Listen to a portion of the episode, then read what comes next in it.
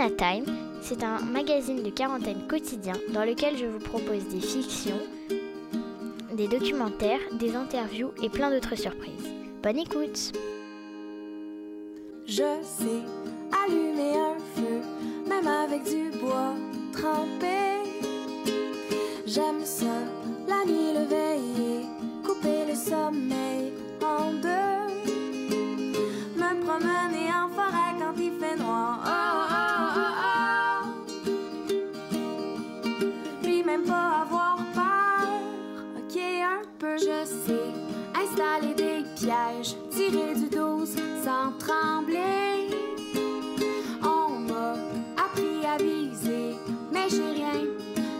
dangereux. Y a juste dans mon cœur un appel qui est fort. Oh, oh, oh, oh. De bois, de terre et d'espace pour être mieux.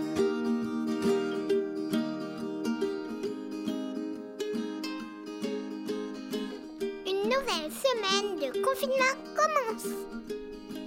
Cette semaine, en feuilleton, nous vous proposerons une histoire de Nastasia Rugani, le petit réparateur d'insectes. C'est quoi le programme d'aujourd'hui? Aujourd'hui, sur Corona Time, vous pourrez écouter une entrevue de Mathieu, qui vit et travaille à la ferme de Longomaille, et découvrir le deuxième épisode de, no- de notre petit réparateur d'insectes. Bonne écoute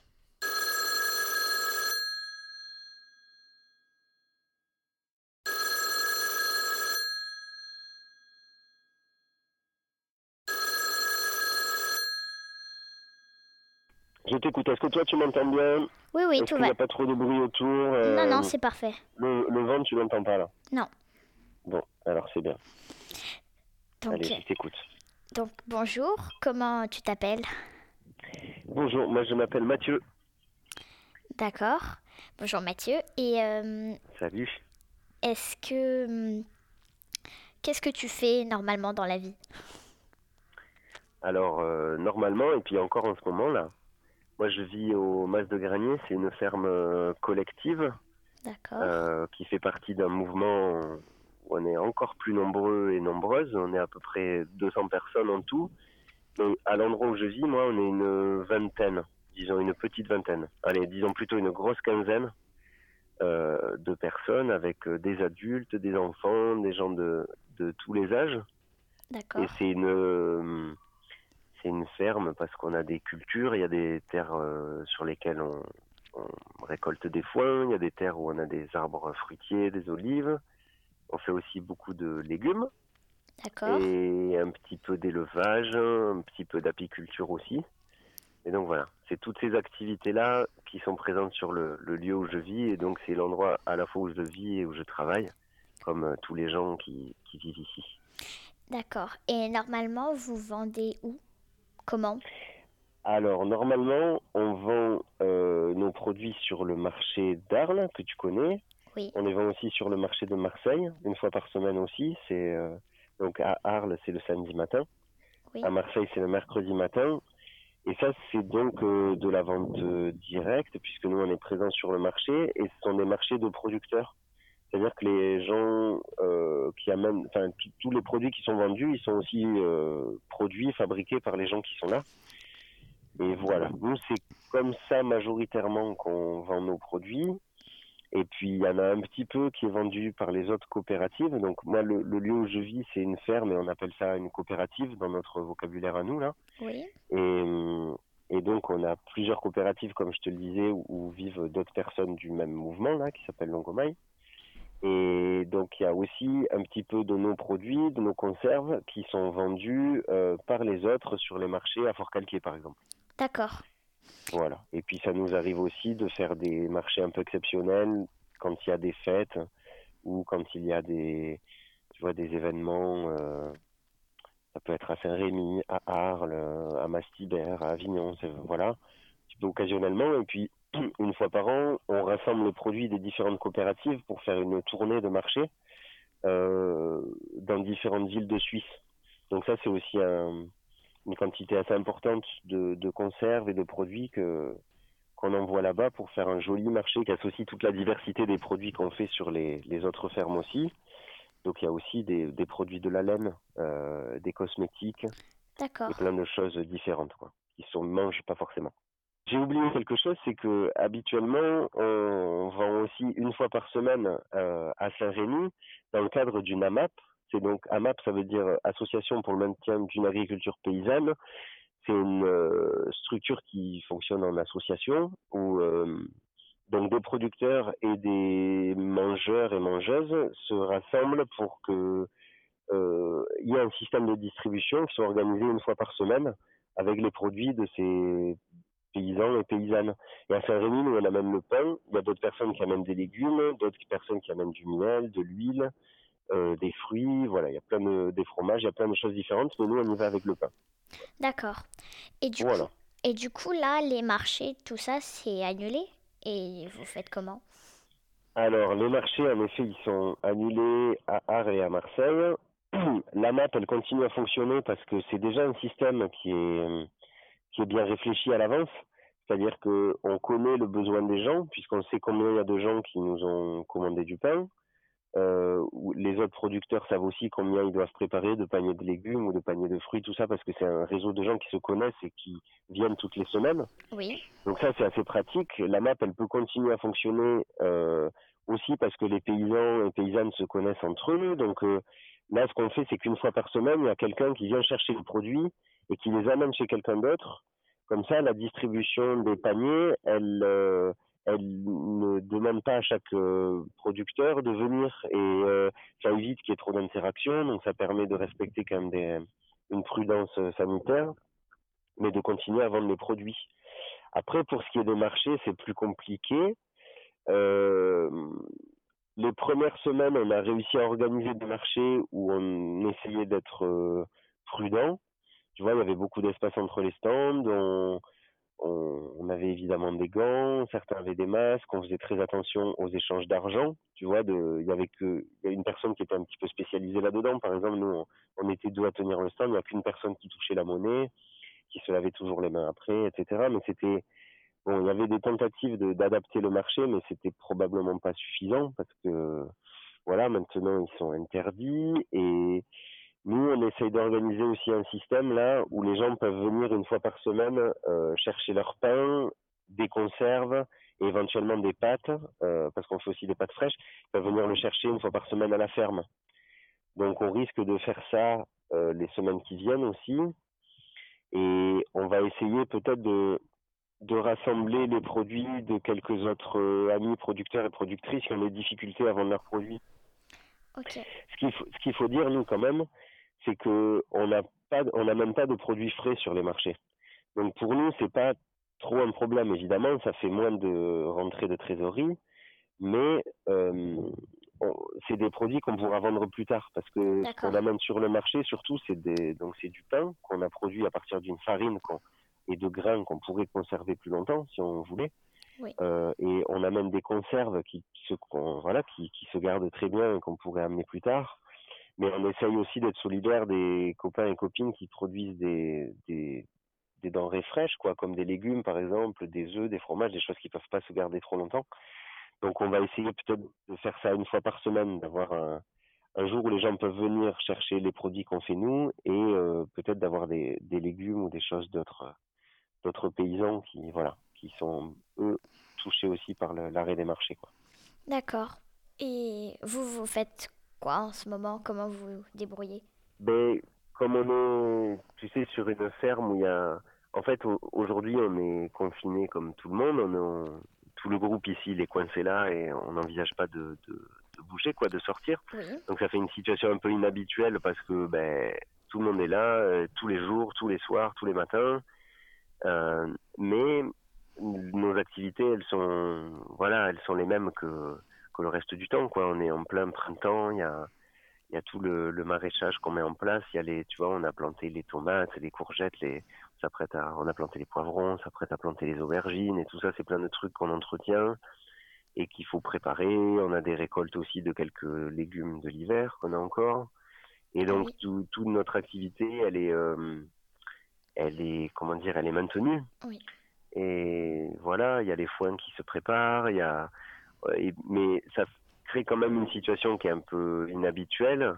Comme je te disais, voilà, tout le monde est là et personne ne va partir, donc c'est quelque chose de qui nous arrive euh, rarement, quoi, d'être euh, tout le mhm. monde ici sans, sans bouger.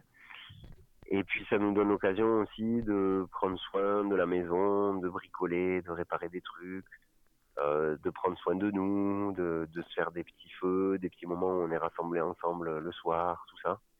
Euh, On prend du temps pour être avec les enfants et c'est euh, voilà, c'est très agréable. Euh, Donc il n'y a pas que des contraintes. Non, il n'y a pas que des contraintes, mais aussi parce que nous, on a fait des choix de vie euh, qui là, dans une période comme ça, nous paraissent pleins de sens. C'est-à-dire qu'on vit euh, sur une ferme, donc c'est un endroit où on produit toute une partie de notre alimentation, on produit de l'alimentation pour les autres, pour des amis, donc on peut nourrir euh, du monde. Euh, tu vois, c'est joli, c'est vert, c'est plein d'espace. enfin, pour un moment où on est confiné chez nous, on est super bien, nous, on est hyper privilégiés par rapport à tous les gens qui vivent dans des, dans des appartements, dans des petits endroits, sans avoir accès à dehors, sans pouvoir courir, s'amuser. Tu vois, nous, on est vraiment continuer à jouer à la pétanque et, euh, et aller au jardin. Et c'est voilà. Donc euh, nos, nos, choix de vie, euh, on les ressent très fort en ce moment. Et je pense que nous, on est très contents d'avoir fait ces choix-là. Et puis d'avoir aussi une structure qui permet d'accueillir quelques copains et copines. avant que le confinement ne commence, il y a quelques personnes qui sont venues nous rejoindre. Parce qu'ils étaient dans des conditions qui n'allaient pas être super. Et donc ici, ils étaient bien, ils voulaient pouvoir être avec nous. Et, être aussi dans des activités agricoles pendant tout ce temps-là. Donc, euh, et puis voilà, on est bien aussi parce qu'on s'organise collectivement, qu'on est assez nombreux et nombreuses pour euh, faire tout ce que je te disais avant. Mais c'est vrai que chez les amis paysans qui travaillent tout seuls, eh ben c'est pas facile, quoi, parce que euh, ben, la commercialisation, elle n'a pas lieu comme avant, les marchés, ils n'ont pas lieu, donc il faut trouver d'autres solutions, il faut s'organiser. Et la plupart des gens, ils n'ont pas le temps de faire ça parce qu'ils travaillent déjà énormément. Et voilà, donc euh, nous, ça nous permet de vivre bien. Enfin, cette période, on, vit bien pendant cette période, disons, euh, parce que on est organisé comme ça, quoi, avec de l'espace, avec euh, du monde. Et Voilà. On en est content, je pense, de ces choix aujourd'hui. On aimerait que d'autres les fassent. Quand la crise se terminera, là, peut-être que ça inspirera des gens à retourner à la campagne et, et de, voilà, de mettre les mains dans la terre et d'avoir des espaces euh, aussi pour se nourrir et pour respirer quoi.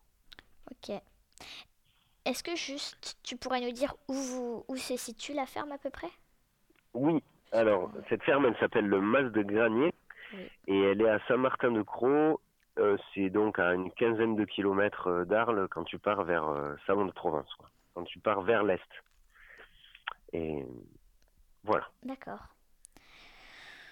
Ouais c'est à peu près tout Eh bien, écoute, euh, ouais, je sais pas. Sauf si toi, tu penses à d'autres choses dont on n'a pas parlé. Non, non. Euh, toi, non? Non, moi, non. Eh bien, si t'as tout, c'est bien. Allez, ça marche. Au revoir. Allez, à bientôt. Salut. À bientôt.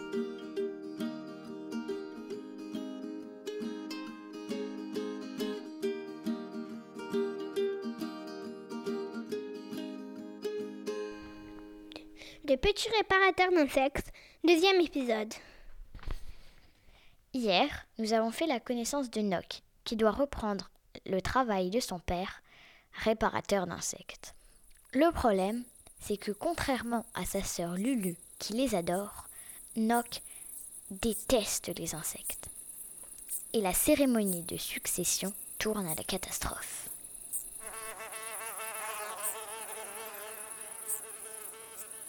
Le petit réparateur d'insectes, chapitre 3. Hier soir, le père de Noc était encore très fâché contre le petit réparateur. Mais aujourd'hui, il semble avoir oublié l'incident de la cérémonie. Il est heureux et sifflote. C'est le premier jour de sa retraite.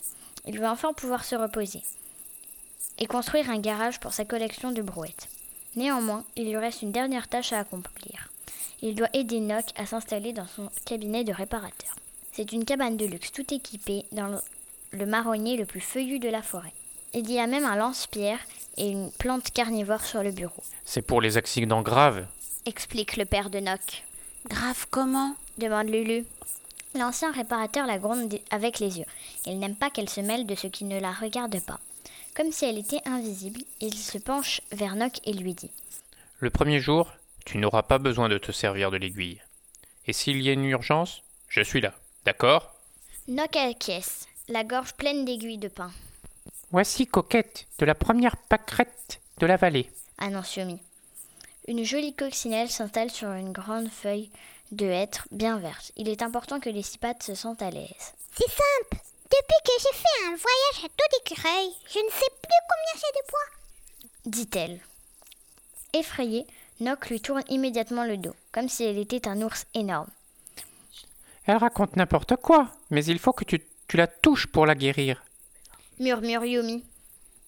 À cause de sa phobie, Nock est incapable de bouger. Il ressemble à un arbre enraciné dans la terre, Je vais regarder ça. lance Lulu. Son père bondit pour l'arrêter, mais trop tard. Ses mains sont déjà sur l'abdomen rouge et noir. Lulu enlève le nœud rose autour de la carapace pour mieux l'observer. Elle tapote, écoute le cœur et enfin, elle compte les points. Vous en avez six. C'est grave. Demande Coquette. Pas du tout. Évitez les écureuils qui sautent et prenez la tortue ou l'escargot, c'est plus prudent. Soulagée, la coccinelle la remercie, puis s'en va par la fenêtre. Si vous voulez mon avis, cette coquette est aussi folle qu'une belette. Se moque Yumi. Nom d'un ours sans miel, Lulu. Tu n'as pas le droit de prendre la place du réparateur. Gronde son père. Mais pourquoi pas? Pourquoi pas? Répète-t-il plus fort? Mais parce que. parce que. Yumi fait entrer un hanneton qui s'installe sur la table de réparation. Parce que quoi? Demande Nock. Parce qu'on n'a jamais vu un lapin fleuriste ou une vache libraire. Hurle-t-il. Moi, j'ai déjà vu un mouton faire du ski. Je ne sais pas si ça compte.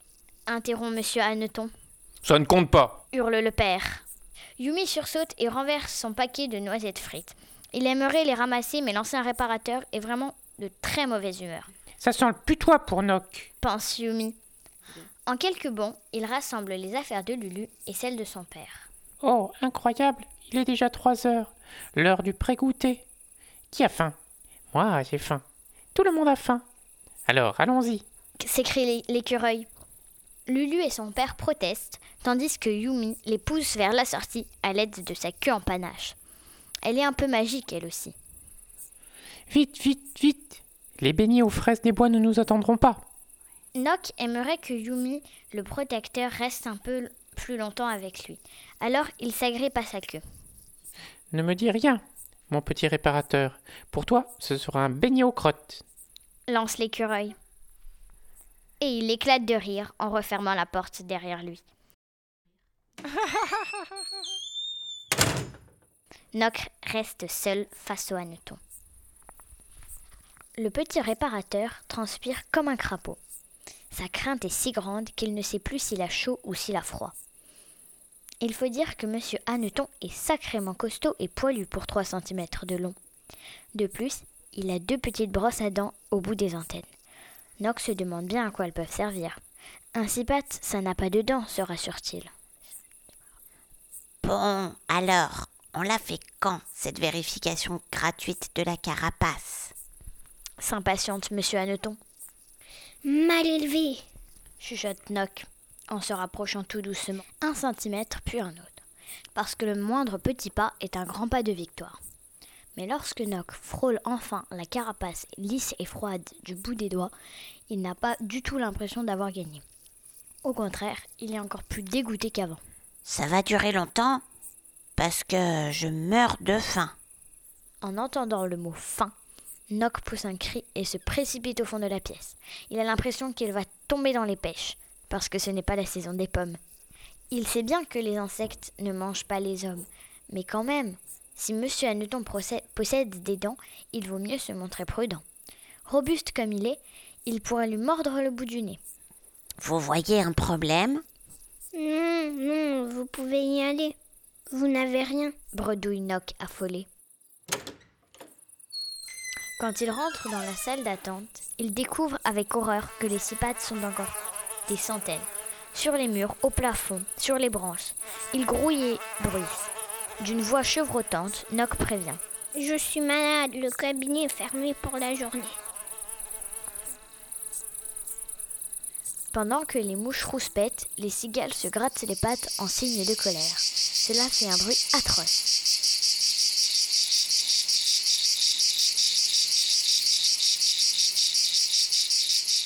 On ne pourriez pas faire exception Je viens des racines du marronnier. J'ai mis 30 minutes à venir. dit une fourmi essoufflée. Et puis quoi encore? Moi, ça fait 40 000 battements d'ailes que j'attends. S'agace un moucheron.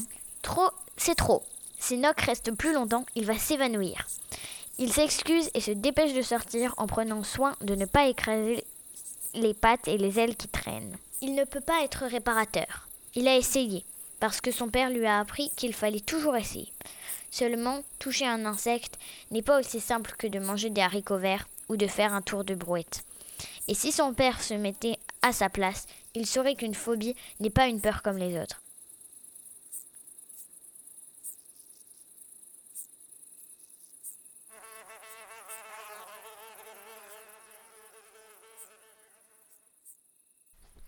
J'espère que cette émission vous a plu.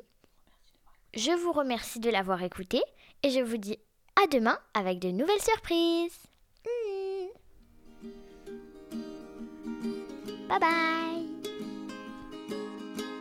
J'aime ça, nager dans l'eau frette, pogner une vague en plein nez. Le sel, les cheveux mêlés, sans que tu trouves ça niaiseux. Penser que tu peux être au moins pour asseoir.